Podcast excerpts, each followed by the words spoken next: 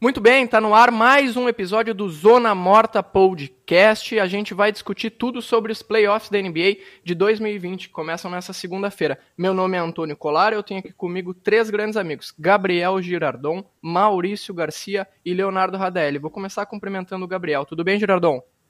Tudo bem, Antônio, Maurício, Rada. Prazer estar com vocês aí. Vamos falar bastante de NBA e os playoffs que estão começando. O Gabriel, que é um personagem icônico aqui para o programa. O Zona Morta começou quatro anos atrás, uh, também na véspera dos playoffs de 2016, Cavs foi campeão. E o Girardon, que é o primeiro torcedor do San Antonio Spurs que senta na mesa do Zona Morta. Ele está sentando justamente no ano em que o San Antonio não vai para os playoffs. Exatamente. Como é que tá sendo isso para ti, Gabriel? Tu que a tua vida inteira de torcedor pode ver teu, teu time nos playoffs, agora vai ter que acompanhar os outros e escolher o teu campeão? Muito estranho, cara. Não, nem sabia que isso existia. Achei que o Spurs uh, já tinha uma vaga meio assegurada nos playoffs. Mas, enfim, acho que desde a temporada passada já já estava mais ou menos me preparando para esse momento, achando que isso poderia acontecer. O time vinha se enfraquecendo.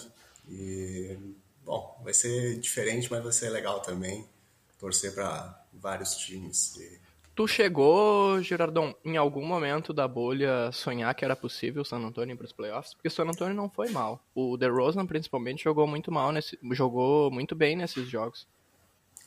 Uh, assim, Antônio, eu quando, quando voltou a NBA, eu até estava disposto a nem assistir muitos jogos do, do Spurs, porque antes da pandemia o time realmente não vinha bem e eu já esperava que não ia para os playoffs.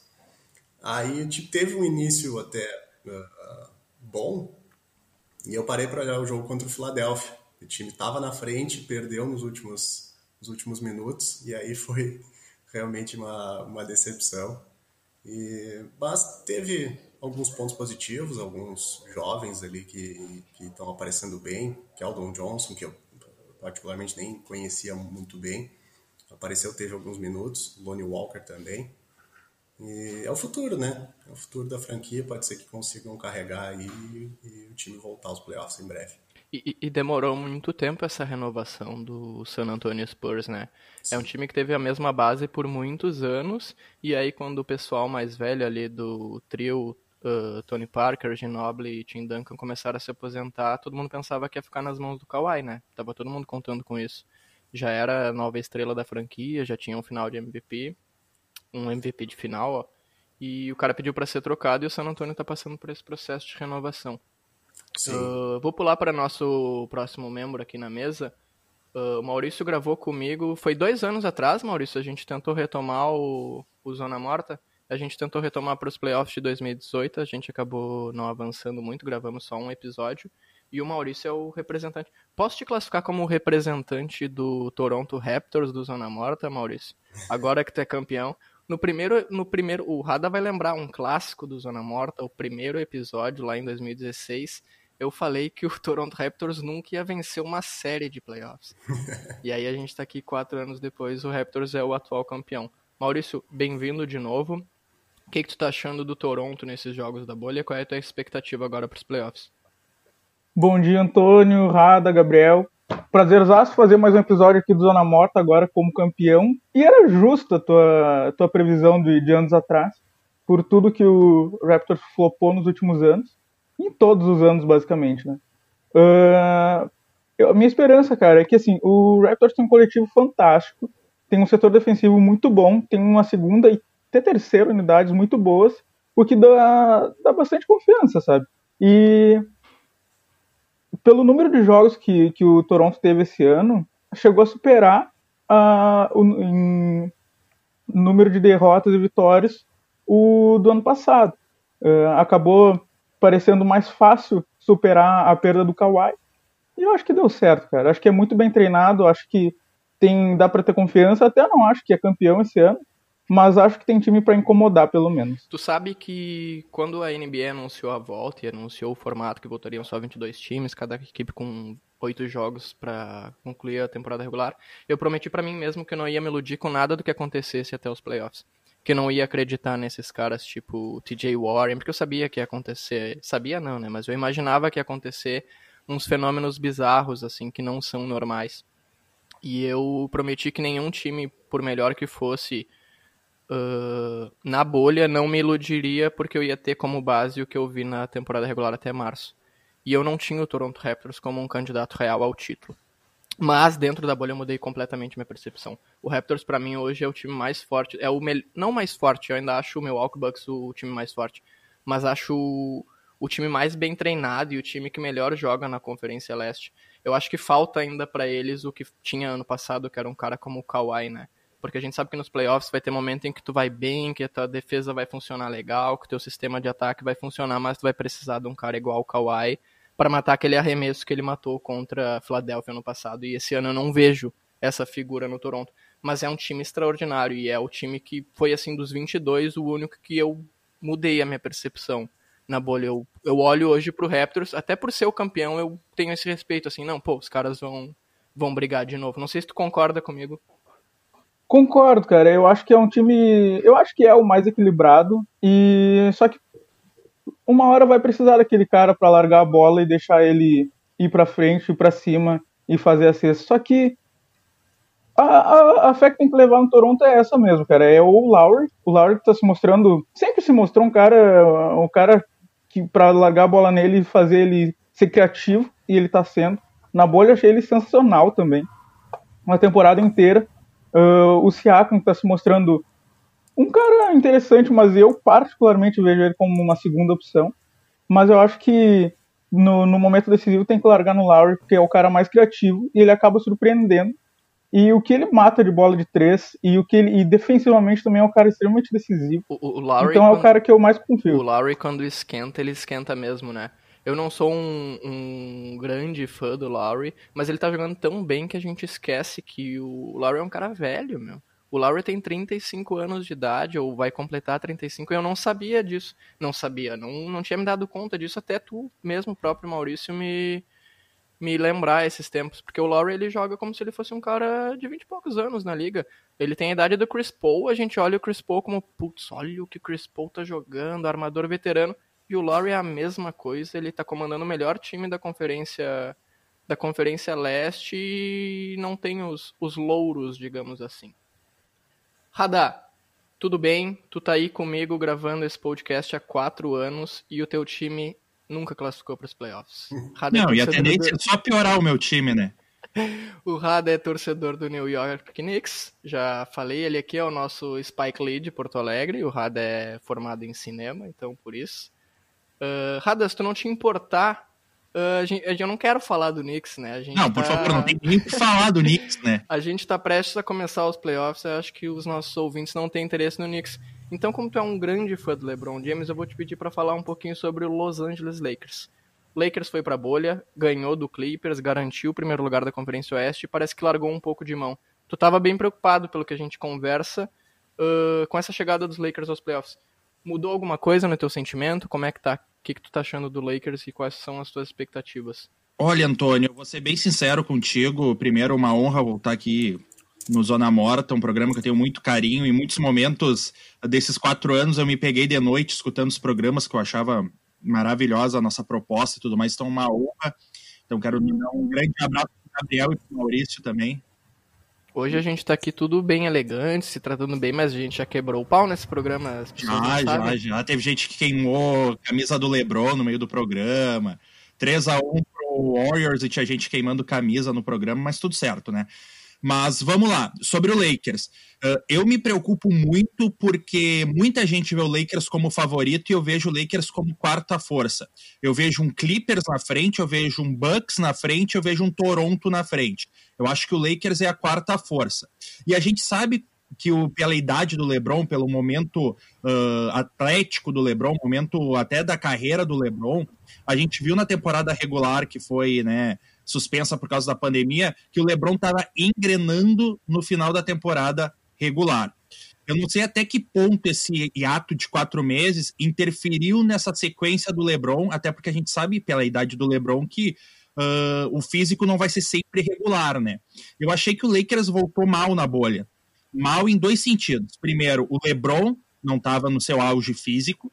E aí vem a minha pergunta: até que ponto esses oito jogos na bolha vão fazer o LeBron voltar ao ritmo físico que a gente está acostumado? O Anthony Davis oscilando bastante em jogos maravilhosos, como foi contra o Clippers, que ele decidiu o jogo sozinho, e jogos péssimos, como foi o do Toronto, né, do Maurício. Então é, é muita dúvida do que as duas estrelas podem render na hora H, porque o Lakers só tem duas esperanças na hora dos playoffs. É LeBron e Anthony Davis. Porque se tu olha para a segunda unidade do Lakers, é uma, uma, uma segunda unidade muito fraca perto, por exemplo, o seu rival da cidade, o Clippers. O Clippers subiu um Clippers derrotando o Portland, o Portland que queria e até chegou né, nesse play-in, Uh, tu viu um, um Lee Clippers com uma segunda unidade fazendo uma partida muito competitiva contra o Portland e até vencendo esse Portland, né? Até uma partida que depois não terminou na quadra com Paul George, com Beverly, provocando o Lillard. Mas eu não vejo o elenco do Lakers, a segunda unidade do Lakers, com capacidade de agregar mais no jogo do LeBron e do Anthony Davis. Na minha opinião, nos playoffs, o LeBron vai ter que ser menos playmaker e mais ser o cara que vai decidir os jogos para o Lakers junto com o Anthony Davis. Porque é muito oscilante ver Kuzman jogando, tu vê o Pope jogando, tu vê um Waiters que tá bem na bolha, mas tu sabe que tu não pode confiar. E por outro lado, tu vê no Clippers, que é o favorito do Oeste, na minha opinião, tu vê uma segunda unidade com Red Miller, tu vê um, tu vê um Harrell que agora vai voltar, que são jogadores mais fadados à decisão e são jogadores mais preparados para H. Então eu não vejo o elenco do Lakers preparado para esse momento decisivo. Se não tiver uma noite boa o LeBron, se o garrafão marcar bem o Anthony Davis, o que vai ser desse Lakers, sabe? Então eu tenho muita preocupação e não é uma preocupação exclusiva a LeBron e Anthony Davis, e sim a todo elenco do Lakers, porque o Kuzman de, decidiu contra o Denver. Mas a gente precisa mais desse Kuzman, né, para ver o Lakers ser campeão. Então, eu não sei até que ponto esse elenco do Lakers vai ter uma segunda unidade com características de decisão que vai ter que se mostrar, vai ter que aparecer no hora H. Eu não sei até que ponto esse Lakers pode dar algo a mais a seus torcedores, além de LeBron e Anthony Davis. E Falta esse é um pouco de, de profundidade, né? Exato, foi do... o problema que o LeBron enfrentou no, próprio, no próprio Cleveland, né? O LeBron em 2015 ficou sem o Irving e sem o Love na, na fase final e perdeu para o Warriors na decisão. Aí depois, na, na, outra decisão, o Irving foi embora, ele refez todo o elenco, mas a gente sabe que o elenco não chegava nem perto do elenco do Golden State Warriors. Então é mais uma vez o, a gente esperando a magia, a genialidade do LeBron, só que falta coadjuvante. Eu acho que esse é o problema do Lakers. Tem dois fenômenos, que é o LeBron e Anthony Davis, mas um elenco muito precário. É um elenco que se tu tira o LeBron ou só o Anthony Davis, ou deixa o LeBron, ou deixa só o Anthony Davis, é uma equipe que vai lutar pela sétima, oitava posição do Oeste, sabe? E isso que me preocupa, porque tu olha o Toronto no leste, por exemplo, sem nenhuma estrela, é líder. É, tá, tá no encalço do, do Bucks.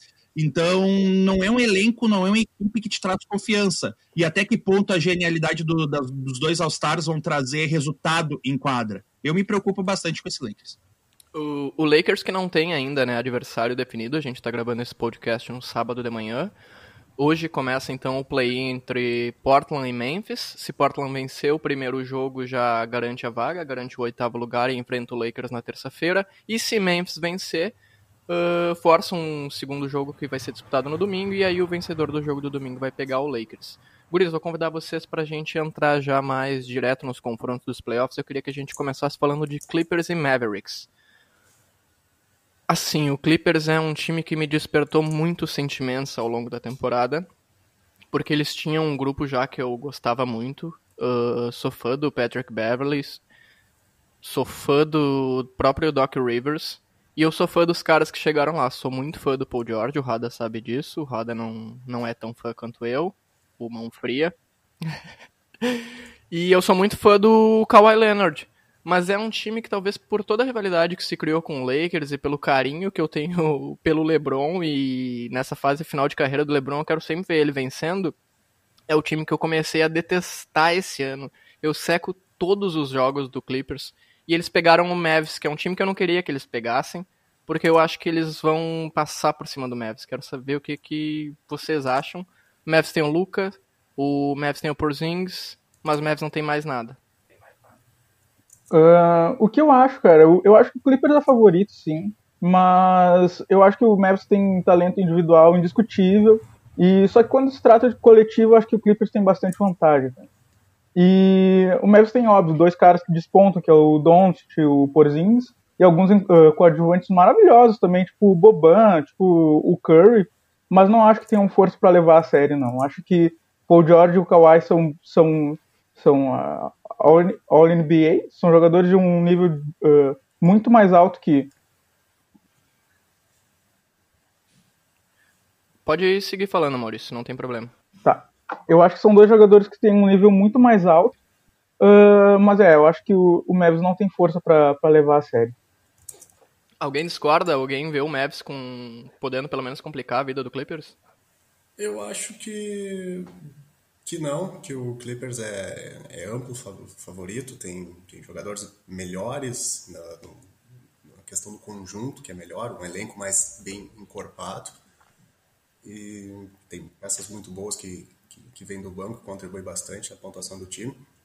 Apesar de ser um duelo que coloca frente a frente duas equipes das melhores médias de pontos por jogo, né? Então vai ser um ataque, muito ataque no, né, nessa série. E o Mavericks tem, tem o Doncic, que é a grande esperança né, de, uma, de uma vitória pouco provável nessa série. E até levanta a questão da, da, da expectativa pelo, pelo primeiro playoff dele, primeira série de playoff dele, e, e tendo logo de cara que encarar a Kawhi e o, e o Paul George, dois dos melhores defensores da liga.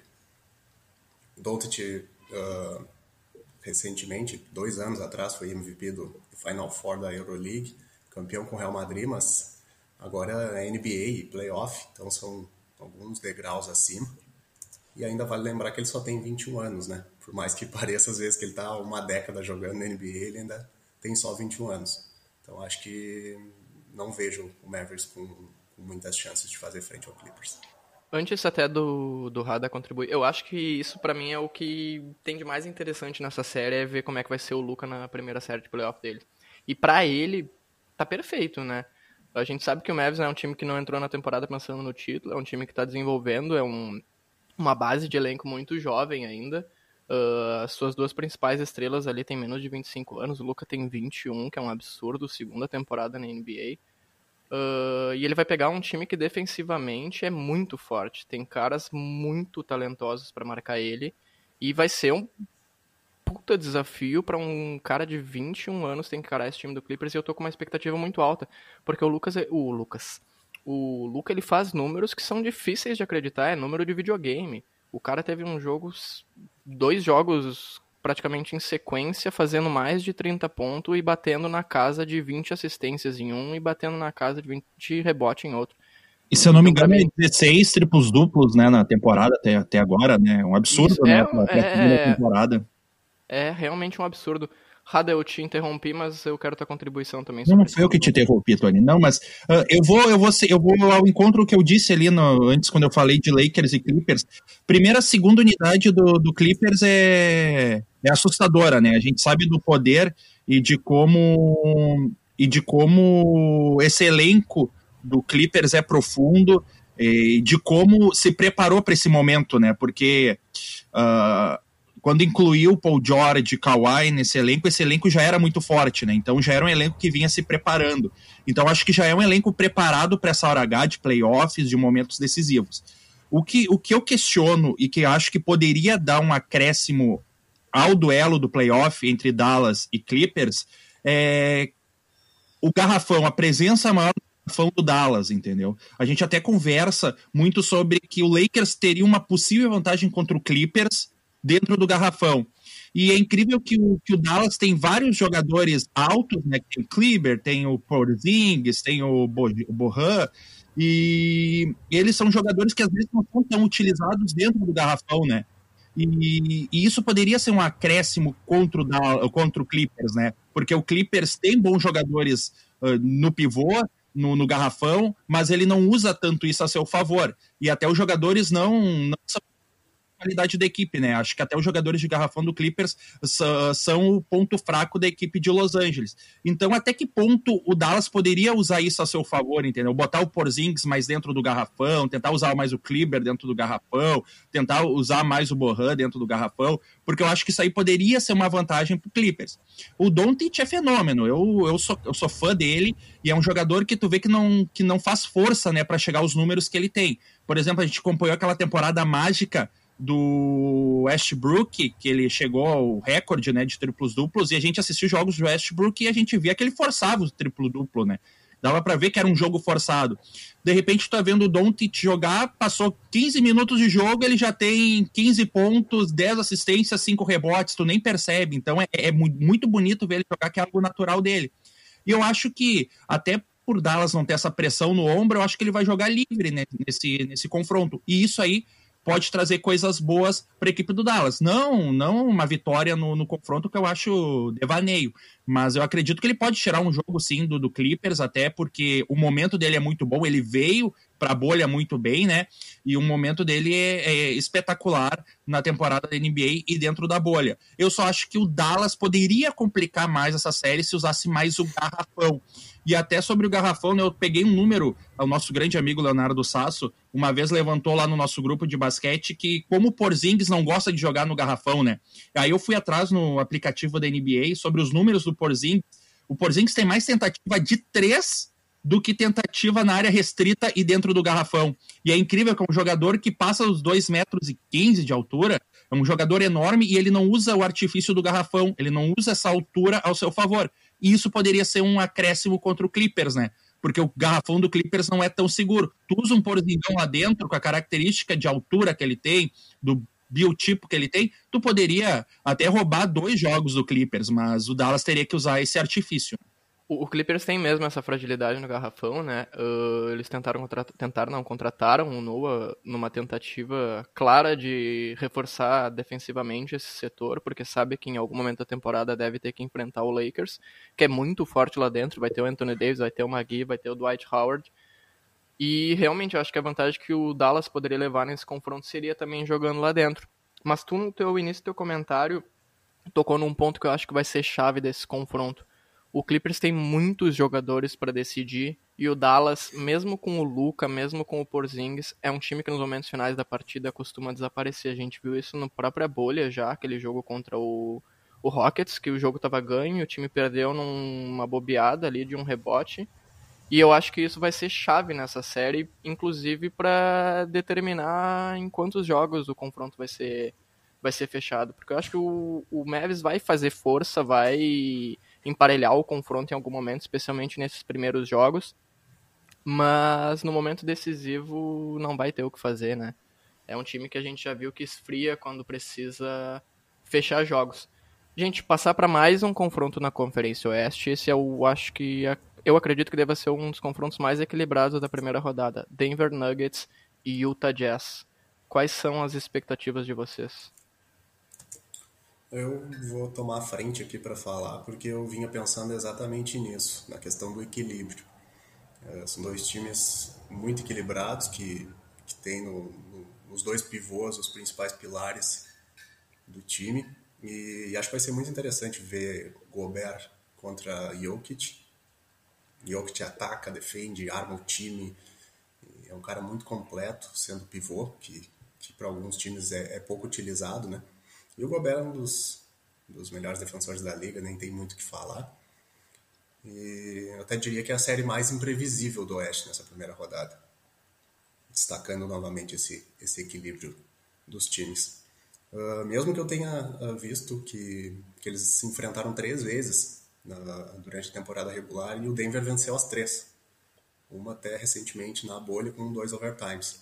Mas o máximo de diferença foi de seis pontos numa das vitórias do Denver. Então, apesar de ter vencido todas, uh, foram jogos muito equilibrados e eu acho que, que a promessa vai ser de uma série também de, de muito equilíbrio. Denver tem também um elenco que é muito alto, né? Muito forte fisicamente. O, o, o que está jogando Michael Porter Jr. agora na bolha é impressionante. Uh, esses dias estava até conversando com os amigos e eu me esqueci que ele era novato como ele foi draftado e perdeu muitos jogos, uh, ele parece já um cara que está dois, três anos na liga nesses jogos recentes. E esse ponto aí que tu tocou é muito interessante, né? A gente está em 2020, a NBA se transformou uma liga praticamente de bola de três e a gente tem um confronto na primeira rodada em que os dois pilares das duas equipes são dois pivôs e dois pivôs europeus, nenhum pivô Sim. americano. Até... Rada, o que, que tu acha? Desculpa, fala, Girardão. Não, só ia comentar que até acho que talvez seja consenso de, de todos, assim, se for listar os três melhores pivôs da liga, esses dois possivelmente estejam entre eles. Então é meio unânime, assim, são, são dos melhores e vão se enfrentar logo de cara. É. Radar, o que, que tu tá achando desse confronto aí, Denver Nuggets e Utah Jazz? Eu também acho que é um dos mais interessantes dos playoffs, mas eu coloco um favoritismo no Nuggets. Eu acho essa equipe do Nuggets é uma equipe que a gente não olha com tanto carinho porque não tem aquele cartaz de um LeBron James, de um grego, de um Antetokounmpo, não tem o Kawhi Leonard. Só que eu acho uma equipe muito, muito venenosa, é, é uma equipe que vai crescer na hora H, é uma equipe que tem banco, que tem um bom treinador e tem o Jokic que está se reinventando, né? Isso eu acho incrível da parte dele. A gente fala dele como um, uma figura de um pivôzão, só que, pô, em muitos momentos da partida agora, nessa volta da bolha, ele estava armando a equipe, né? Então mostra a modernidade até do pivô dentro da NBA, né? Desse jogo mais aberto da NBA. Mas o interessante até sobre uh, esse jogador, os debates, né? Da imprensa americana, eu estava acompanhando ao longo da bolha, muita gente questionando, até visando esse Nuggets e Jazz, o porque o Jokic uh, emagreceu, né? Veio, veio bem magrinho para a bolha e muita gente questionando se esse físico dele, se essa, se essa, mudança física dele pode interferir no jogo dele. Até porque no duelo do Nuggets e do Jazz dentro da bolha, o Gobert teve muitas, muita vantagem no duelo um contra um dentro do garrafão. Então muita gente levantou até que ponto essa mudança física do Jokic pode influenciar no jogo dele, né? E a gente vê que não é uma mudança só física do Jokic, ele tá mudando a sua característica de jogo também. Então acho que essa ideia do Jokic como um pivôzão tradicional às vezes está se tá se caindo, porque ele daqui a pouco tá armando a equipe, ele tá arriscando bola de três. É outro jogador que eu acho uh, maravilhoso, mas é a cara da, da NBA moderna, né? Um jogador que precisa sair do garrafão e tentar também chute de longe, tentar armar a equipe, porque a gente sabe que hoje em dia o jogo da NBA é um jogo bem de amplitude. Mas eu acho que o Denver, além disso, tem vantagem, porque eu vejo tá mal na bolha, assim, eu vejo tá muito, oscilando muitos momentos, um banco que não tá ajudando tanto, um Cole que, que para mim deveria agregar mais essa equipe, um Mitchell que em muitos momentos está tendo clutch no momento H, mas falta também uma assistência para ele, falta um parceiro para ele nessas horas H. E, o Nuggets ainda tem o crescimento do Porter Jr., como tu disse, que, que, porra, virou um fenômeno na bolha, né? Mais um fenômeno na bolha. Na bolha tem o TJ Warren, tem o Michael Porter Jr., tem o, o Booker. Então são vários personagens nessa bolha. Então eu acho que o Denver tem uma, um elenco melhor, teve uma preparação melhor dentro da bolha e enquanto Tá, o Tá oscila muito, não tem um banco tão protagonista e os próximos e os próprios protagonistas do Tá não estão aparecendo tanto. Eu acho que o Gobert ainda ficou devendo um pouquinho dentro da bolha, o Conley, que eu espero muito do Conley também, ficou devendo, e tá tudo caindo na mão do Mitchell. O Mitchell é, é clutch demais, eu sou fã do Mitchell, mas até que ponto só ele vai levar essa barca de Utah? Então acho que isso dá uma vantagem pro Denver no confronto. Uh, e Utah tem uma baixa muito importante que é o Bogdanovich, né? Uh, é um cara que ajuda muito nos dois lados da quadra. E eu acho que nesse confronto, especialmente, ele vai fazer muita falta pro time do, do Jazz. Tu falou ali do, de Utah não tá bem na bolha. Uh, vou passar aqui rapidinho a campanha dos times de Utah teve três vitórias e cinco derrotas, realmente muito abaixo. E o Nuggets também. Mas isso fala muito também do que da forma como as equipes encararam esses primeiros jogos na bolha, né? Uh, se a gente fosse voltar lá em março, quando foi tudo paralisado, e a gente falasse que em uma sequência de oito jogos Utah e Denver fossem ter só três vitórias, a gente provavelmente não acreditaria. E coloca Maurício, aqui, só um adendo, Duas, as duas vitórias do, dos times de LA, né, contra o Denver, no quarto período, o Denver botou time reserva em quadra, né? Aquela bola do Kuzman é maravilhosa, mas tá o time reserva do Denver em quadra, né? E a vitória contra o Clippers, eles até estavam disputando a segunda colocação do Oeste, chegou o quarto período, o Denver botou a, a, quase a terceira unidade em quadra, né? Então é um Denver que está se preparando mais para os playoffs e não se pre preparou muito para. não se preocupou, né? Melhor dizendo, muito na boa. Eu acho que é, é um, é um, é um preparativo, né? É um ritmo de, de treinamento para os playoffs. E, e, o Jazz, o Jazz, ao contrário, né? Ganhou do, ganhou do Spurs no, no último jogo porque o Pop botou a gurizada para jogar, né? Maurício, quero saber de ti o que, que tu acha dessa série Denver Nuggets e Utah Jazz. Eu acho que é natural que o primeiro duelo que vem à mente é Gobert versus Jokic, né? Só que não vai ser fácil para nenhum. Eu acho que o Gobert vai, vai, ter vantagem dentro do garrafão e o Jokic vai fazer o que ele faz sempre fora. Uh, é importantíssima a volta do Murray e acho que ele voltou muito bem nesses últimos jogos. Além do Jokic ter sido o mesmo de sempre na bolha, né? Uh, eu acho que prejudicou bastante o Nuggets, uh, que durante os jogos o Jokic ficou responsável por quase todas as jogadas e acabou ficando muito mais fácil limitar o ataque do, do Nuggets. Então acho que por isso é muito importante o momento que o Michael Porter Jr. cresceu. Eu não acho que seja uma, uma série fácil, acho que é uma das mais equilibradas também, talvez a mais equilibrada. Só que eu acho que ainda o coletivo do Nuggets consegue superar o do Jazz. Acho que o do Jazz poderia ter uma certa vantagem se desse para confiar no Michael Conley Jr., que eu sempre falei que é um cara super subestimado, só que esse ano ele mostrou ser. Não se mostrou subestimado, mostrou que era justa a crítica até se mostrou abaixo durante essa temporada. Teve um crescimento leve durante o, a bolha, mas ainda não me, não me passa muito confiança. Uh, eu acho que o Jazz tem, tem um certo favoritismo até pela, pelo histórico nesse ano, nessa temporada.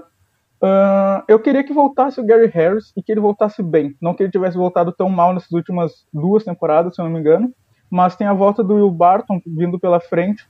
Acho é um cara importante. Acho que vai vir, vai voltando aos poucos. Acho que é um cara que, que consegue participar, ser uma opção muito boa para ataque do, do Nuggets. E eu espero que surpreenda também uh, a defesa do Jazz. Estou torcendo pelo Nuggets, declaradamente.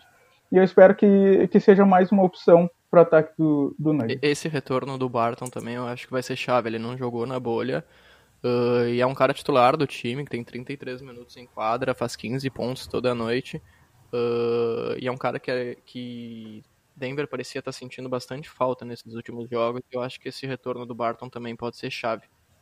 Por isso, passar para outro retorno na Conferência Oeste, que eu também vejo como imprevisível e muito equilibrado. Oklahoma City Thunder e Houston Rockets. A gente tinha tudo para ter o reencontro entre Westbrook e OKC, mas a gente sabe o Westbrook está machucado, ele deve perder os primeiros jogos da série. Então a gente vai ter o Chris Paul, na verdade, tendo a sua revanche contra o James Harden e contra o Houston e tudo que deu errado. Quero saber o que, é que vocês acham. O KC, para mim, é a grande surpresa da Conferência Oeste. Tem um bom time, tem o Gallinari, tem o Steven Adams, tem o Shai, tem o Chris Paul, tem o Schroeder vindo do banco mas é um time que ninguém colocava como uma equipe que pudesse chegar ali com um mando de quadra, né? Que agora na bolha se perdeu. Mas o KC conseguiu. Chegou lá e o favoritismo que eu esperava do, do Rockets num, num confronto de primeira rodada eu não consigo apontar. Esse para mim é o confronto mais em aberto, mais até do que Utah e OKC, porque eu quero ver como é que vai encaixar o jogo dessas duas equipes uma contra a outra. Uh, Houston, a gente sabe, é muito dependente do small ball, mas para o small ball de Houston funcionar, é muito importante que o Westbrook esteja em quadra. Ele é um cara muito agressivo, ele é um cara que mantém a defesa estática, porque ele ataca muito rápido a cesta. Isso facilita muito para abrir espaço para os arremessadores de Houston, que são excelentes. E do outro lado a gente vai ter o KC, que em muitos momentos coloca três armadores na quadra, uma formação bem baixa com Shai, Schroeder e Chris Paul, e eu não sei como é que vai ser esse encaixe, como é que vai ser esse matchup, porque eu acho que sem o Westbrook em quadra, por mais talentoso, por mais absurdo, por mais animal, eu acho sempre muito difícil falar do Harden, porque é um cara muito completo no ataque, mas o ataque de Houston sem o Westbrook só com ele se torna muito previsível. A gente sabe que vai ser o Harden batendo bola e tentando atacar a cesta, o Harden batendo bola e tentando abrir para alguém chutar de três, mas sempre o ataque vai passar por ele. E eu quero saber o que, qual, é, qual a expectativa de vocês, principalmente nesses primeiros jogos, enquanto a gente não tem a garantia de que o Westbrook volta. Se alguém concorda comigo que o OKC vai fazer frente e tem muita chance de eliminar o Houston já nesse, nessa primeira rodada. Uh, eu achava que minha opinião era bem impopular, mas eu concordo plenamente contigo. Eu acho que vai ser duríssimo pro Rockets ganhar esses primeiros jogos. O que não garante que, que a tua opinião não é impopular, né? Ela é a mesma que a minha, só. Só é um pouquinho menos impopular. Uh, cara, eu acho que a, a, a, a saída do Westbrook tá, uh, define justamente a minha opinião. Eu acho que equilibrou muito com a saída dele.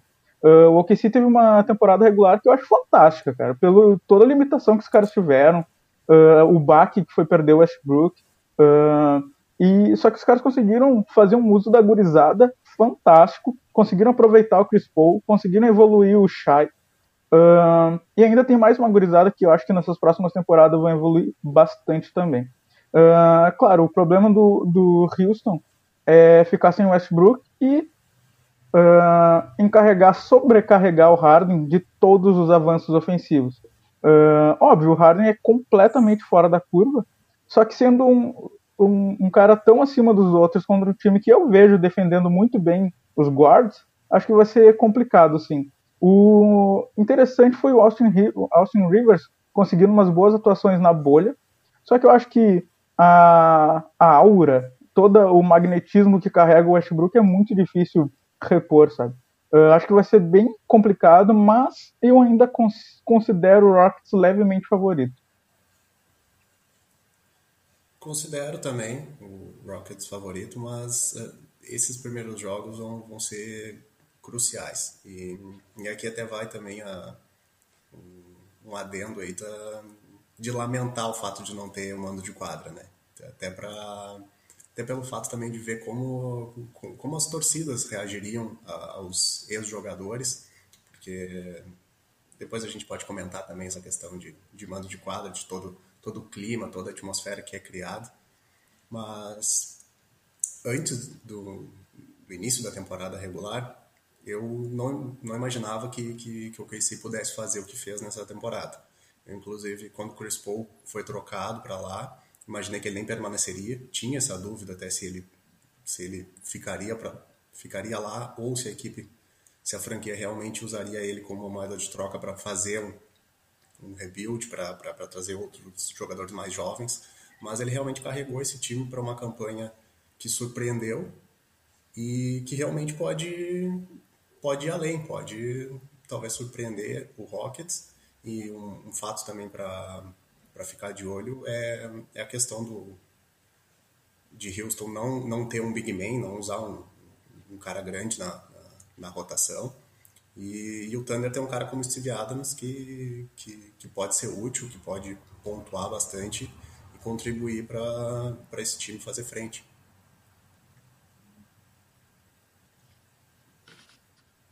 Rada, o que, que tu acha aí desse confronto?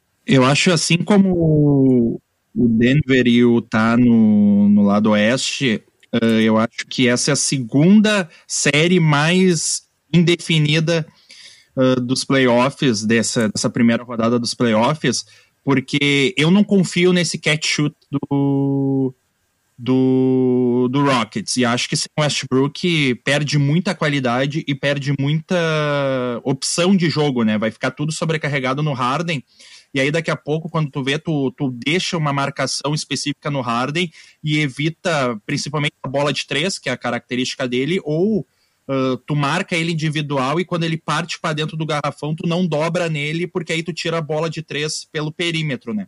Então acho uh, tendo só o Harden, eu acho que a expectativa do, do treinador do OKC é de fazer um esquema que mine o Harden, tá? Tu pode fazer teus 50 pontos, mas tu não vai agregar mais para a equipe, entendeu? E isso aí pode ser um ponto favorável para o OKC. Eu, particularmente, eu curto mais ver o Thunder jogar.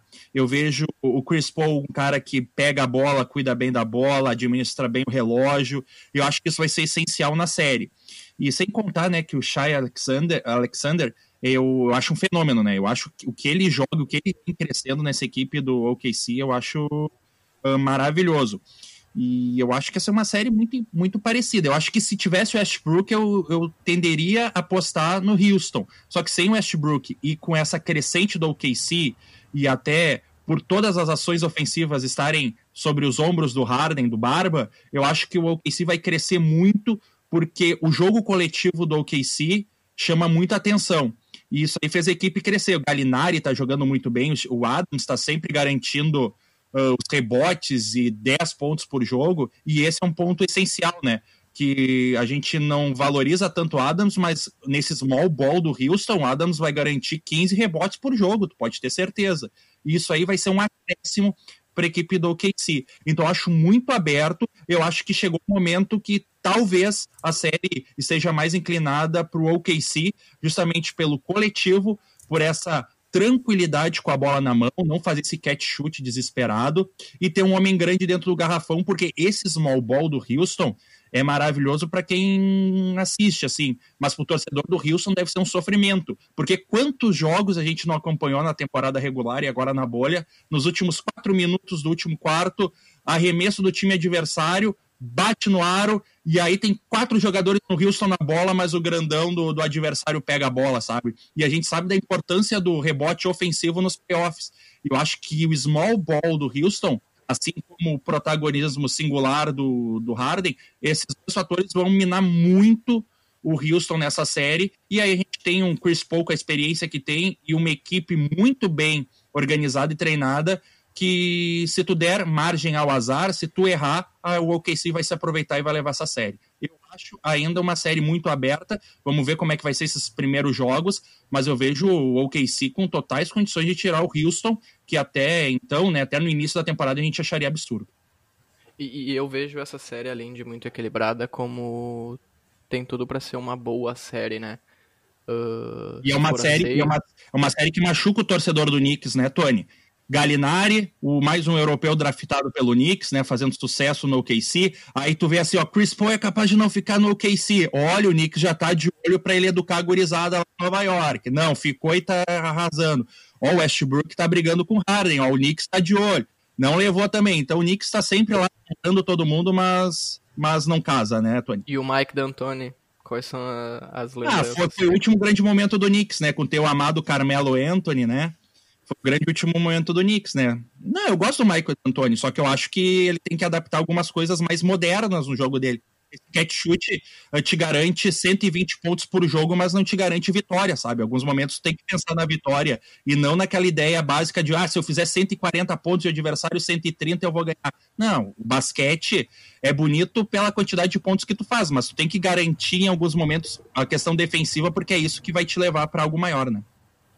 E pessoal, passando pro outro lado, Conferência Leste. A gente vai ter o Milwaukee Bucks encarando o Orlando Magic, uh, previsões de um confronto bem desequilibrado.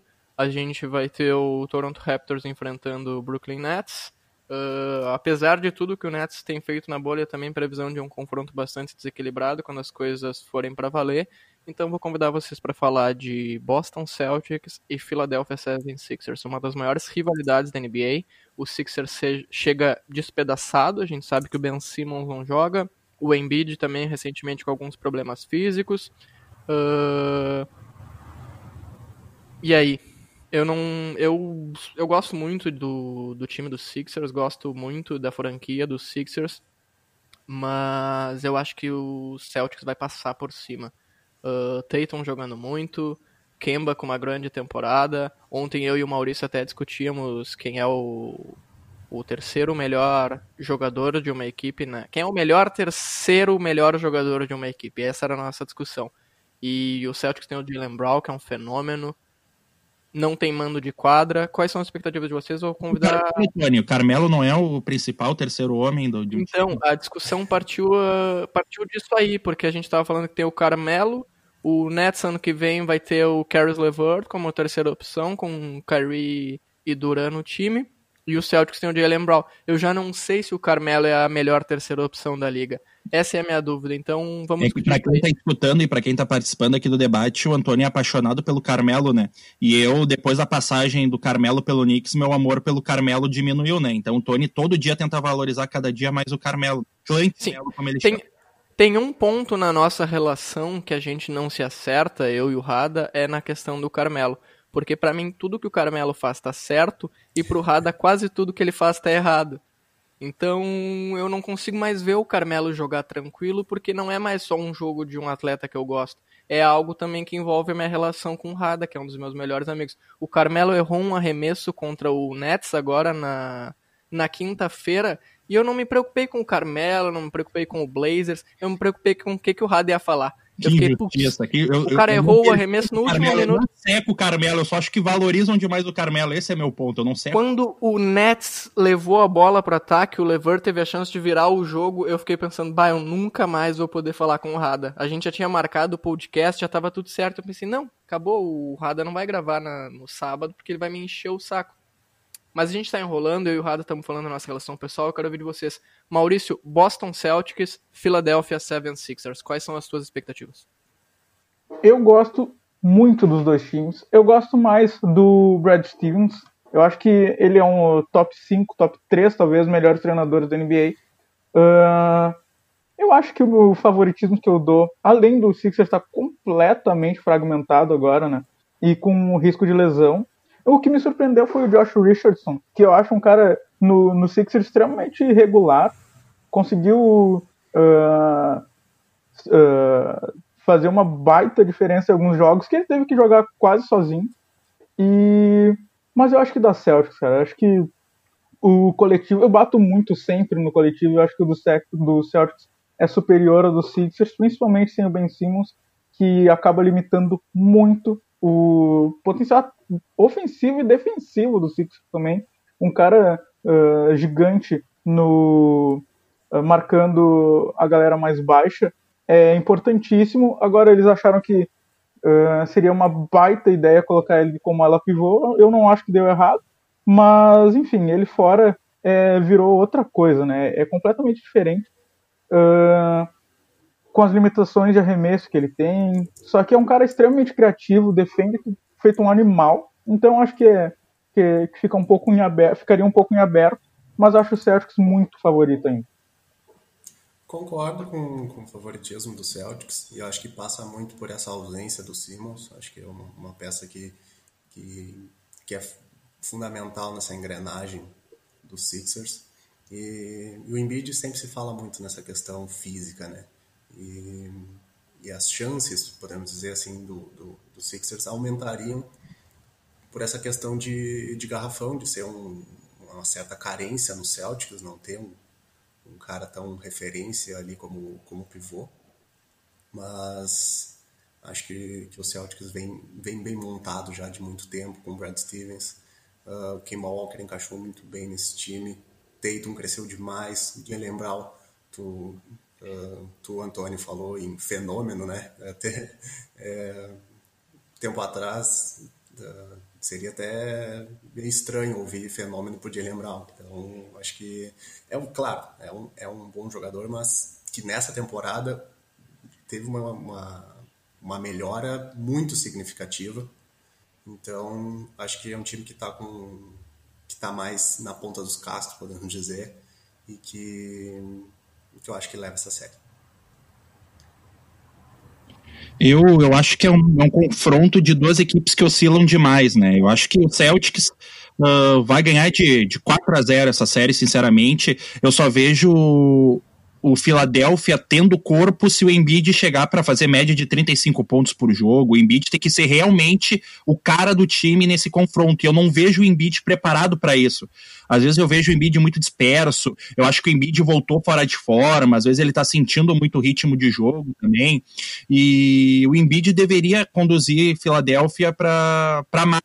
E esse, esse Philadelphia, tu não sabe o que esperar desse Philadelphia. Chegou o um momento que eu tô tendo esperança no Philadelphia pelo Al Horford, que tá fazendo um, uma boa sequência na bolha, né? Então, eu só vejo esperança nesse Philadelphia se o Embiid chamar a responsabilidade, assumir o protagonismo e, e garantir 35 pontos, 12 rebotes por jogo. Ele teria que pegar a bola e falar: não, vamos lá que eu vou levar essa, essa franquia uh, para uma vitória. Mas eu não vejo o Embiid com esse protagonismo, até porque em muitos momentos ele Ele parece disperso, desconcentrado, então... E, e o Embiid, apesar de, do tamanho e da força dele, ele não é aquele pivôzão clássico de jogar de costas para cima, embora ele saiba fazer isso muito bem, não é o jogo dele, né? Ele é o cara que espaça bem a quadra, ele é o cara que sai para chutar um pouco mais de longe, e ele costuma ter bastante dificuldade jogando contra esses pivôs que são mais fortes lá embaixo mesmo. Uh, e Maurício, a gente ainda conversou uns dias atrás dos confrontos dele com o Mark Gasol, que o Mark Gasol faz contra o Embiid é um absurdo. O, o Embiid contra o Raptors nessa temporada, em três jogos, ele tem média de 5 pontos por jogo. Ele teve um jogo de 10 pontos, um jogo de 5 e um jogo de 0.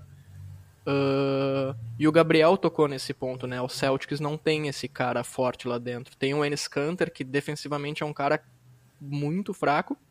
E o Embiid, historicamente, contra o Celtics, uh, tinha dificuldade justamente por conta do Al Horford, né? A gente via que era um confronto que ele levava dificuldade, o Al Horford é um cara super forte lá embaixo, e o Sixers fez o quê? Contratou o Al Horford. E acabou virando até, de certa forma, um, um problema dentro do esquema de jogo, né? A gente viu que o encaixe do Al Horford com o Embiid não foi bom. E aí o Embiid chega nessa série sem o Simmons, Uh, tem pela frente um time que historicamente ele vai mal. Os playoffs de 2018, o Philadelphia vinha super embalado, passou pelo Miami ali do Wade, e quando pegou o Celtics tomou 4 a 1 uh, E aí o Embiid chega nesse momento em que ele tem um adversário que é frágil, onde ele mais leva vantagem, né? Que é jogando ali contra o pivô. Uh, eu acho, eu acho que o sexto homem do Celtics é o fantasma das lesões do Embiid, né? Uh, é um cara que merece uma, uma menção honrosa, que volta e meia eu me culpo muito por esquecer sempre, é o que o Raul Neto jogou nessa bolha. Cara, eu fiquei. Eu não, nunca tinha acompanhado, cara. Só que eu fiquei tão surpreso. É, foi espetacular. Eu achei espetacular o que esse cara jogou na bolha. Não, ontem, ontem ele jogou. Uh, ontem. O podcast é temporal, né? A última partida da bolha, o que ele jogou foi um absurdo, assim. E eu não entendo porque o treinador não dá mais tempo para ele. Ele ficou 11 minutos, fez 9 pontos, entendeu? 9 pontos, dois rebotes e uma assistência, se eu não me engano. E aí o treinador tirou ele não botou, só botou depois no quarto período de novo. Então não sei até que ponto estão cortando as asas do Raul Neto, né? Pô, porque pra gente é maravilhoso ver o Raul Neto produzindo da forma que ele tá produzindo, né? E a gente, o Raulzinho, inclusive, ele não deve ter muito espaço agora nos playoffs, né? Infelizmente, ele é esse, esse tipo de jogador, assim, que recebe algumas oportunidades, alguns minutos nesses jogos menores, mas agora, quando a rotação vai ficar cada vez mais restrita, o Raulzinho deve perder de vez o espaço no, nessa rotação do Bet Brown. Mas, Tony, uh, Antônio, só, só, uma coisa sobre o Celtics, é um time que eu acho bem treinado, só que é um time que oscila muitos momentos, né? Tem momentos de Knicks, que é o tipo, que isso? O que, que tá acontecendo com o Celtics? E tem momento de Toronto, que tu vê, meu Deus, que time bem treinado. Por exemplo, o jogo contra o Toronto, o Toronto do Maurício, uh, bah, o Celtics humilhou assim, eu falei, meu Deus, que máquina é esse, é esse Celtics. Mas aí tu vê contra Portland, começou muito bem e quase tomou uma virada absurda no, no segundo tempo, né? Então, não é um time que eu confio muito, apesar de ser bem treinado e ter Jalen Brown, que para mim é uma grande surpresa, um Tatum crescendo cada dia mais, um Hayward que tá regular também nessa bolha, né? É um time que, que tem tudo para dar certo, só que tem que ser todo dia, né? Parece que o Celtics joga bem um jogo e joga mal outro. Assim, se manter uma regularidade de performance, eu acho que o Celtics pode incomodar muito no leste. Eu vejo o Celtics atrás do só do Toronto e do Bucks no leste, por exemplo, mas tem que engrenar, tem que manter o, regularidade. O, o Celtics em 2018 deixou a impressão de que era um time que já estava pronto para brigar pelo título, né? Eles fizeram aquela campanha surpreendente depois que eles trocaram o o Isaiah Thomas pelo Kyrie e eles foram para os playoffs sem o Kyrie, mesmo assim chegaram no sétimo jogo da final de uma conferência. O Tatum fez uma corrida extraordinária nos playoffs e ficou todo mundo com putz. Olha o Celtics aí de novo. Aí no ano passado o Celtics caiu muito de rendimento, né? O, o Kyrie não conseguiu jogar bem lá, uh, teve problemas de vestiário. E aí esse ano, já sem o Kyrie, com o Kemba encaixando bem no time, é um time, uma equipe que voltou novamente a, a figurar ali entre as postulantes ao título.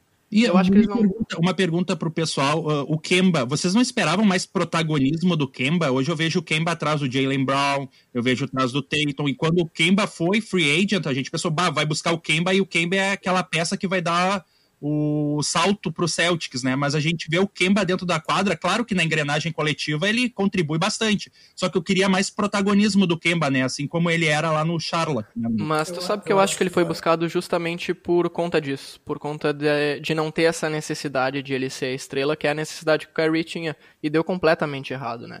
E já tá claro que para a franquia do Celtics, o jogador, o cara pro futuro é o Jason Tatum, né?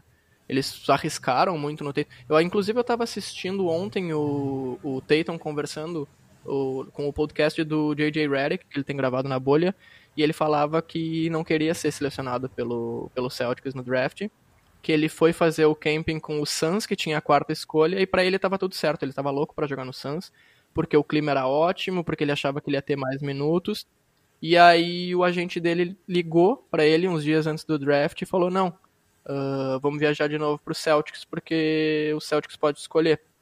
E ele, não, não, não quero, não quero ser escolhido pelo Celtics. O Celtics na época tinha a primeira escolha. E aí a gente falou, não, o Celtics vai trocar a escolha, eles vão ficar com a terceira e eles estão cogitando escolher. E aí ele falou, bah, não quero jogar no Celtics porque não vou ter minuto, não vou ter espaço. O Celtics é um time que tá vindo numa final de conferência. E aí o Coach K ligou para ele. E aí falou, bah, o Celtics é uma franquia organizada, tem um bom treinador jovem que vai saber trabalhar contigo e eles te querem. E, pô, o Coach K tinha trabalhado com o Peyton Duke e ele mudou completamente. E achei muito interessante porque na cabeça dele ele não estava preocupado se ele ia ser a terceira, se ele ia ser a primeira, se ele ia ser a quarta escolha. Ele queria ser escolhido num mercado onde ele achasse que ele ia ter mais chance de, de ser aproveitado. E o Celtics viu esse potencial nele e hoje ele é o cara da franquia, né? Na terceira temporada dele, mesmo com o Kemba Walker, um grande investimento, um baita free agent que eles foram buscar, e o status do Tatum de cara número um da franquia, em desenvolvimento ainda, mas já é a, a, o, o franchise player, né, para usar esse termo bem arrogante, uh, já é o Tatum. O Celtics aposta no Tatum, independente do Kemba, independente de como for crescer o Jalen Brown, de quem eles forem buscar numa próxima free agent, fica bem claro assim que o Tatum é a espécie de menina dos olhos do Celtic, é o Kobe Bryant novo deles. Não sei se mais alguém concorda ou se alguém também, como o Rado, esperava que o Kemba chegasse. É, são, dois, são dois agentes livres, né? Que eu esperava mais protagonismo Conley e o, e o Walker. São dois caras que eu vi no mercado e falei, bah, esses caras aí chegam e, e, e agregam para um time, né? Aí os dois entraram numa engrenagem de dois times bem montados, né? Tu vê como, como é importante a coletividade de uma equipe. Eu só ia completar de, dizendo que, exaltando, na verdade, uh, o, o, papel do Tatum como franchise do Celtics e a evolução absurda do, do Jalen Brown nessa temporada. Então, acho que o protagonismo do Kemba não, uh, não é visto hoje no Celtics, muito por causa da, desses dois jogadores jovens que estão se destacando mais. E, e, o, e o Kemba ele aceitou o papel dele dentro da equipe e ele o, o sistema funciona muito bem com ele, né? Turma, convidar vocês então para falar de mais um confronto da Conferência Leste. Esse que eu acredito que deva ser o mais equilibrado. Uh, uma rivalidade recente da NBA: Miami Heat e Indiana Pacers. TJ Warren contra Jimmy Butler. Quais são as expectativas de todos vocês? Eu ia tocar exatamente nesse ponto, Antônio. Que é uma série em que o Jimmy Butler, mais do que nunca, vai estar em evidência, né? Por essa, por essa treta com TJ, com TJ, TJ Warren, trancou aqui, e por ser o cara de quem mais se espera nesse hit, né? Que, que se mostrou muito forte em alguns momentos da temporada regular, com, com a surpresa do, do Kendrick Nunn, a boa participação do Duncan Robson, chutando de fora, vindo do banco. Tyler Hero chegando bem na primeira temporada. E a evolução monstruosa que teve o Bana Debye. E agora para os playoffs eu também espero ver o, o Igodala ajudando mais esse time, especialmente pela experiência dele, né? Em playoff é, é muito importante ter jogadores com bagagem. E, e os Pacers, eu destaco o, o, coletivo deles muito bom. Não tem um All-Star como o Butler, o Ladipo acho que é o que mais se aproxima e agora recuperado de lesão também tem certamente vai ter algo para mostrar e, e, tem com ele peças muito eficientes né como o Malcolm Brogdon e o próprio TJ Warren que, que vem tendo um desempenho impressionante na bolha Acho um confronto muito equilibrado. Se fosse para apostar em alguém, acho que levemente no hit.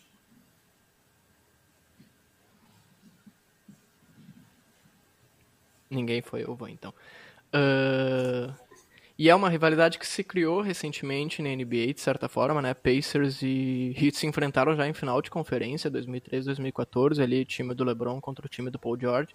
E nesse ano surgiu essa treta aí, como falou o Gabriel, entre o TJ Warren e o Jimmy Butler, que era uma, atleta, uma treta irrelevante ali na, no início da temporada, mas com tudo que o, que o Warren jogou na bolha, acabou se tornando um fator extra também.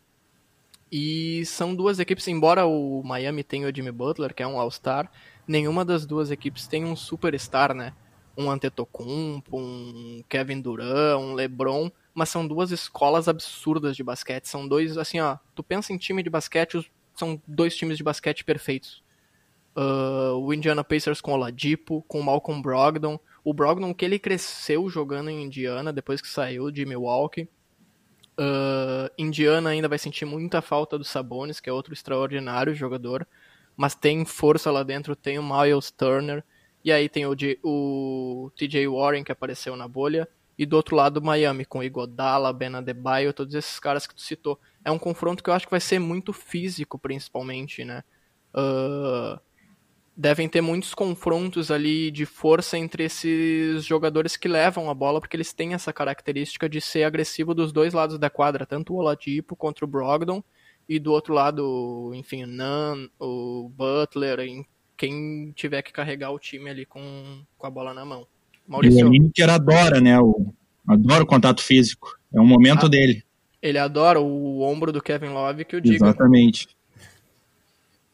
É, o, o único time que eu torço fixamente é o Raptors, eu nunca consegui abandonar. Uh, meus outros favoritos são todos transitáveis e o Miami é um dos meus favoritos. Só que uh, eu sou apaixonado por esse Miami. Eu acho o Butler maravilhoso. Eu acho que é o time mais, é um dos times mais acertados defensivamente e conseguiram achar no Duncan Robinson um baita chutador. Uh, acho que o Ban Adebayo também não tem dúvidas de que é um dos que mais evoluíram na temporada. Mara maravilhoso. Uh, só que o Pacers também uh, assustou nessa bolha, né? Nesses últimos jogos. O que o TJ Warren mostrou ser capaz é assustador. Só que do outro lado tem um time que é muito forte defensivamente, é bem ajeitadinho, os caras sabem jogar um com o outro. O Butler parece amar os caras. Eles parecem se amar. E o um cara que eu vejo muito bem também é o Kendrick Nunn, óbvio, um dos melhores novatos do ano. Uh, no, no, no, meu coraçãozinho clubista, talvez fosse o segundo, no lugar do, do Zion. Uh, mas é, eu aposto no Miami, eu acho que dá, em seis jogos, eu acho que dá Miami. E são duas, eu já falei isso, das, são duas escolas muito fortes de, de basquete, mas com relação ao Jimmy Butler, né, ele é um cara polêmico, ele é um cara que ele teve problema de vestiário. Eu não sei, a gente nunca sabe se são problema de vestiário, né, mas problemas que, que são veiculados na imprensa americana. Ele teria tido problema em Chicago, em Minnesota, em Filadélfia, porque a gente sabe que ele é um cara muito exigente, ele é um cara muito competitivo e ele busca, ele briga com os companheiros por conta do dia a dia. Ele é um cara que valoriza muito o treino, muito o trabalho. Ele é aquele jogador que acredita que a temporada dura 365 dias por ano. Então, mesmo nas férias, ele é um cara que se mantém ativo. Uh, agora, nesse período de quarentena, quando a NBA foi paralisada, o Jimmy Butler ele comprou cesta de basquete para todos os jogadores do Miami Heat, porque alguns não tinham em casa.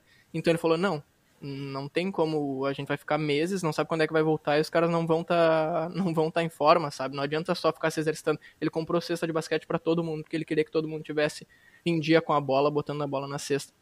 E em Miami ele encontra o lugar que parece o perfeito para ele. Esse time de Miami, ele tem aquela mentalidade de equipe, de irmandade mesmo, que é uma coisa muito forte no basquete do Pat Riley, né?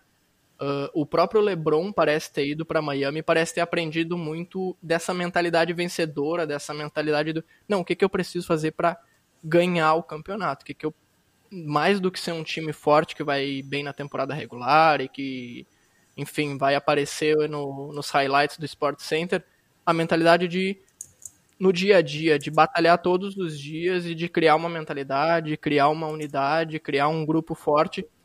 E o Butler parece ter encontrado o lugar perfeito para esse estilo dele em Miami. Uh, é um time que eu vou ter que usar uma expressão nojenta de novo em inglês, porque na, no esporte brasileiro a gente não tem um semelhante, mas o time de Miami é aquele time de dog, sabe? Os caras são loucos. É o Igodala, é Jimmy Butler, Adebayo, Kendrick Nunn, todos eles são muito parecidos em termos de mentalidade, em termos de filosofia dentro do jogo. E eu acho uma pena que Miami não tenha esse superstar, que o Jimmy Butler precise ser a figura número um.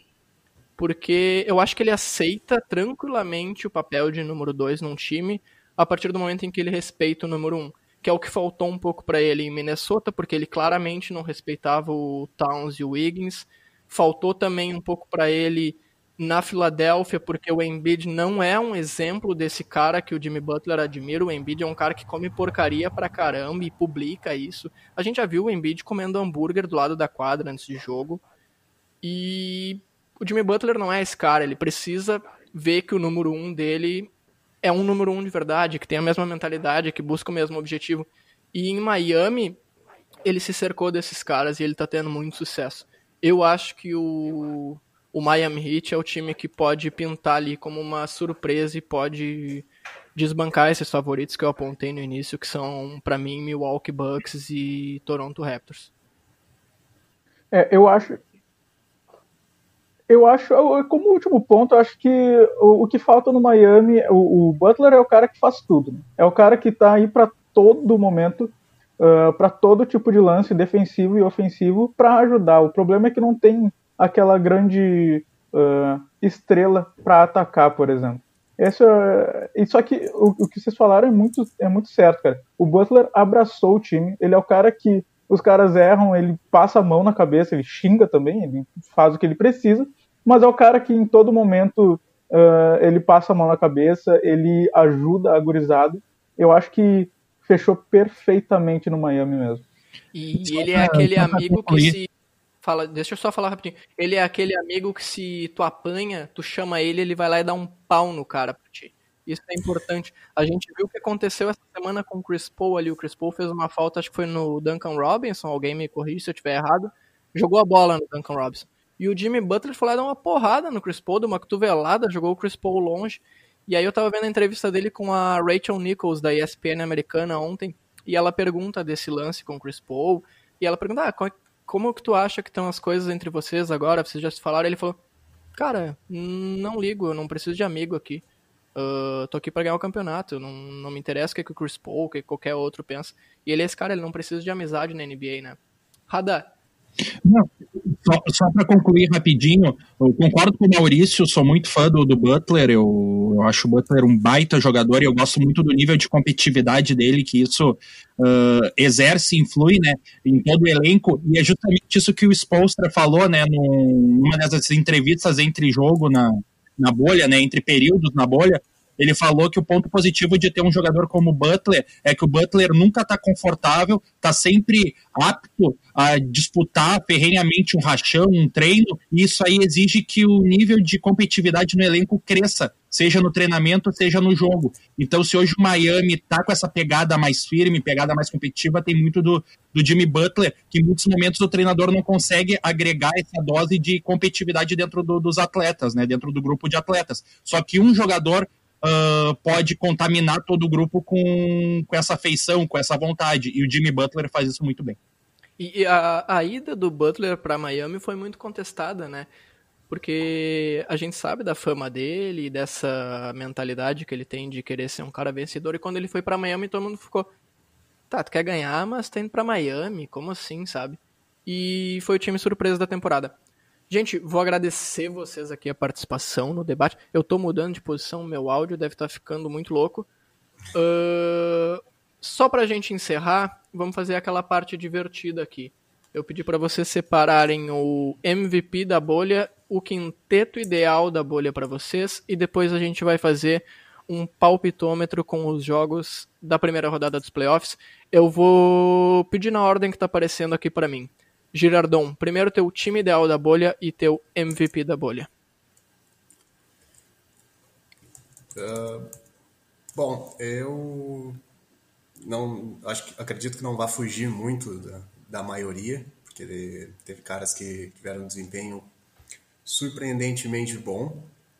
Então, vamos lá. O Lillard manteve os Blazers vivos na temporada, né? O Booker conduziu o Suns para essa sequência invicta na bolha, né? Mesmo que não tenha conseguido ir para o play-in. O Doncic, uh, que inclusive anotei a, as médias dele na, na bolha, ele jogou sete jogos, teve 30 pontos, 10,1 rebotes e 9,7 assistências. Ele só não teve média de triple-double na bolha por causa do último jogo, em que ele jogou só 13 minutos, contra o Suns, inclusive, e aí ele não deu nenhuma assistência. Então acabou baixando as médias dele, senão ele teria média de triple-double na bolha. Depois o TJ Warren, que né, surpreendeu, muito, surpreendeu muita gente com aqueles 53 pontos contra a Filadélfia. Também depois teve jogo de 32, 34, 39. Então está muito bem também. E aí, para completar, para colocar um, um, um pivô, uh, para tentar completar mais ou menos um time uh, ajeitadinho, assim, eu acho que não teve nenhum pivô assim unânime para entrar no, no, quinteto da bolha. Assim. Acho que não teve alguém que tenha sido grande destaque.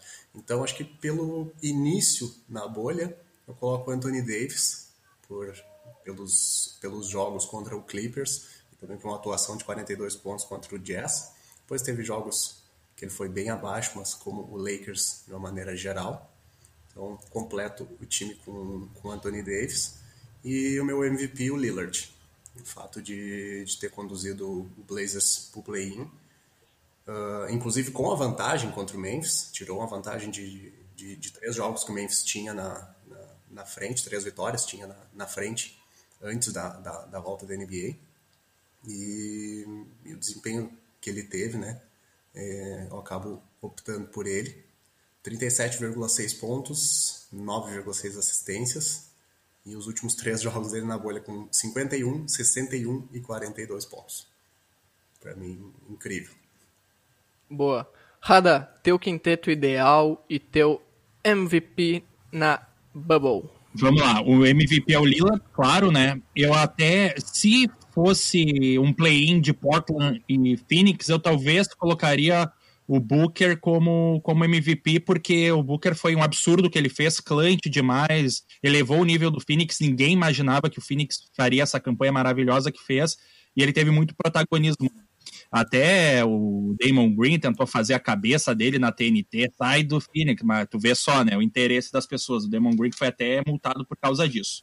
Mas o meu quinteto tem o Lillard, o Booker, o Doncic, o TJ Warren e o, o, o Jokic. Para mim, esse é o quinteto da bolha. Eu coloquei o Jokic a regularidade dentro da bolha, mas porque ele está se reinventando o jogo dentro da bolha.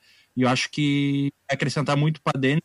Também para não ficar só armadores, né? Imagina, é tipo, quase um OKC, quatro armadores na equipe, né? Então, tem ele para ser o cara grande ali, para fazer um barulho dentro do garrafão. Obrigado, Rada. Maurício, teu quinteto ideal. E teu MVP? Uh, eu acho que os quatro primeiros nomes são, são meio que unânimes, né? O Lillard, Booker, Doncic e TJ Warren. E eu fiquei, cara, eu fiquei horas pensando no, no meu pivô, me debatendo comigo mesmo. Queria colocar o Adebayo, só que ele teve jogos que se destacou, teve jogos que não se destacou. Uh, eu queria colocar o.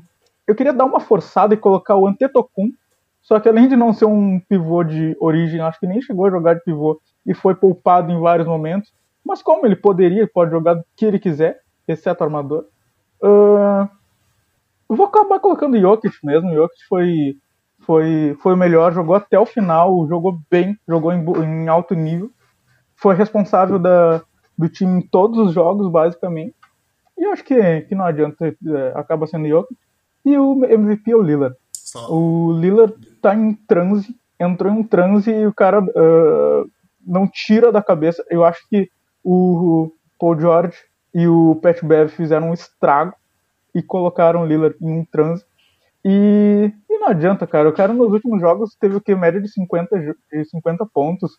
E desde o início deu uma bela carregada nesse Portland. Portland se mostrou muito dependente do Lila, muito dependente do Lila. E ele precisou se reinventar em vários lances que dobraram a marcação, triplicaram a marcação.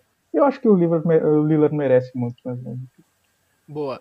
Uh, eu vou fazer então o que o Maurício não teve coragem, que é colocar o Antetokounmpo como pivô. Eu vou mexer no meu time, no meu quinteto ideal que eu tinha estabelecido aqui por conta do quinteto ideal do Girardon, ou seja, nada aqui é original. Uh, eu não ia colocar o Luca, mas o Girardon usou argumentos que me convenceram. Então meu quinteto vai ser o Lila, Booker, uh, TJ Warren, Doncic e Giannis Antetokounmpo. Giannis Antetokounmpo. E o meu MVP, obviamente, vai ser o Damian Lillard, não tem como ser diferente.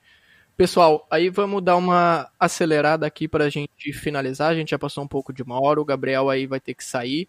Eu vou pedir para vocês falarem os palpites de vocês para os confrontos da primeira rodada. Eu vou chamar na mesma ordem, não precisam justificar, só falar quanto vocês acham que vai ser o confronto. Vou começar contigo então, Girardon. Milwaukee Bucks e Orlando Magic. 4 a 0 Não vejo o Magic capaz de, de vencer. Boa. Toronto e Brooklyn Nets. Acho que pelo, pelo crescimento do, do, do, do Nets ganhou um certo corpo aí na, na bolha, acho que pode conseguir ganhar um jogo do Raptors, então coloco 4 a 1 Celtics e Sixers. Acho que em condições normais seria mais equilibrado, mas pelos, pelo fato que a gente já debateu aí, eu acho que Celtics 4 a 2 Miami e Indiana. Esse aí é bem complicado, mas até para ir ao encontro do, do da, dos meus argumentos, né, da minha aposta que eu tinha comentado antes, Heat vence para mim 4 a 3. Boa. Do outro lado agora, Lakers e Memphis ou Portland? Acho que Portland, acho que Portland já já vence logo na primeira e pega o Lakers. Acho que sem muitas dificuldades eu aposto em 4 a 1 pro Lakers. Boa. Clippers e Dallas? Clippers e Dallas. Eu fiquei pensando muito entre 4 a 1 e 4 a 2 Eu acho que eu vou, vou dar uma, uma chance aí pro, pro, pro Dallas e acho que vou num 4 a 2 Boa. Denver e Utah Jazz. Muito equilíbrio, que nem Heat e Pacers. Acho que Nuggets por pouco ali, 4 a 3 Oklahoma City Thunder e Houston Rockets. Essa aí realmente bem complicado por tudo que a gente já debateu aí. Eu ainda vou no Rockets. Acho que que Thunder vai, vai fazer jogo duro, mas acho que o Rockets ainda leva. 4 a 3 Boa, obrigado Girardon. Leonardo Radaeli, vamos na mesma ordem. Milwaukee Bucks e Orlando Magic. 4 a 0 Bucks. Toronto Raptors e Brooklyn Nets. Para manter a tradição do Toronto, a tradição pé quente de Toronto, Toronto perde o primeiro jogo e faz 4 a 1 Boa. Boston Celtics e Philadelphia 76ers. 4 a 1 pro Celtics. Boa. Miami Heat e Indiana Pacers. 4 a 2 pro Heat. Los An... Vamos pro outro lado agora. Lakers e Portland ou Lakers e Memphis? Se for Lakers e Memphis, 4 a 0 Lakers. Se for Portland, 4 a 1 Lakers. E acho que o Lakers perde o primeiro jogo. E aí, depois de perder esse primeiro jogo contra Portland, o LeBron ativa o modo playoff. Eu tô detestando que a gente tá tendo opiniões muito parecidas nesse programa. Uh, Los Angeles Clippers e Dallas Mavericks. 4 a 1 Clippers. Boa. Denver Nuggets e Utah Jazz. 4 a 2 Nuggets. OKC e Rockets. 4 a 3 pro OKC. Boa. Maurício, tá pronto aí? Tô Milwaukee Bucks e Orlando Magic. Bucks em 4 jogos. Toronto e Nets. Toronto em 5. Celtics e Sixers. Eu acho que eu acho que a gente vai ter seis jogos e eu acho que o Celtics passa. Tá, 4 a 2 Miami e Indiana. Miami Indiana eu acho que vai ser 7 e eu acho que passa Miami. Lakers e Portland ou Lakers e Memphis? Uh, eu vou falar só em Portland. Uh, eu acho que dá 4 a 2 Eu acho que dá 4x2 pra Lakers. Ah, o Memphis vai ganhar hoje de tarde, então vai ter o teu palpite. uh, Clippers e Mavericks. Clippers e Mavericks. Eu acho que dá 4x2 Clippers. Tá. Denver e Utah Jazz. Denver e Utah Jazz. Eu acho que a gente tem 4x2 pra Denver. Boa. OKC e Rockets. Eu acho que em 7 ganha Rockets. Parelho. Tá, vou com os meus aqui então. Milwaukee Bucks e Orlando Magic 4 a 0 para Milwaukee, Toronto Raptors e Brooklyn Nets 4 a 0 para Toronto, Boston Celtics e Philadelphia 76ers 4 a 1 para os Celtics, Miami e Indiana 4 a 3 para Miami, Lakers e Portland 4 a 1 para Miami, Lakers e Memphis, se for o caso, 4 a 0 para Miami, não, desculpa, para Lakers. Uh, Clippers e Mavericks, eu vou num Pá, essa é muito difícil porque eu queria dar dois jogos pro, pro Luca Doncic, mas eu vou com 4 a 1 pro Clippers. Denver e Utah Jazz, eu vou num 4 a 2 para Denver e OKC e Houston, eu vou num 4 a 3 para Houston. Fechou? Pessoal, muito obrigado pela participação de todos vocês. A gente está gravando aí num sábado de manhã de pandemia. Uh, agradeço de verdade a disposição de todos vocês.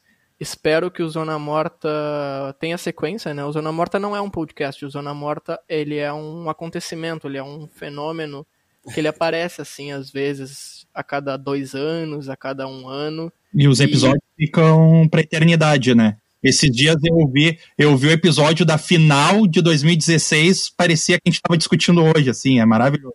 Os episódios estão todos lá no Museu do Zona Morta, quem quiser acessar. Uh, eu nem sei onde acessar de verdade, eu não, não sei como é que o Rada estava ouvindo. Mas escutem esse, escutem os próximos, com certeza a gente vai voltar. Não sei se na semana que vem, não sei se em duas semanas. A gente vai ver o resultado disso aqui. E é isso aí, acompanha a NBA, acompanha o Zona Morta. Guris, muito obrigado, um abraço para todos vocês e eu acho que a gente pode encerrar aqui e sair por cima, certo? Um abraço.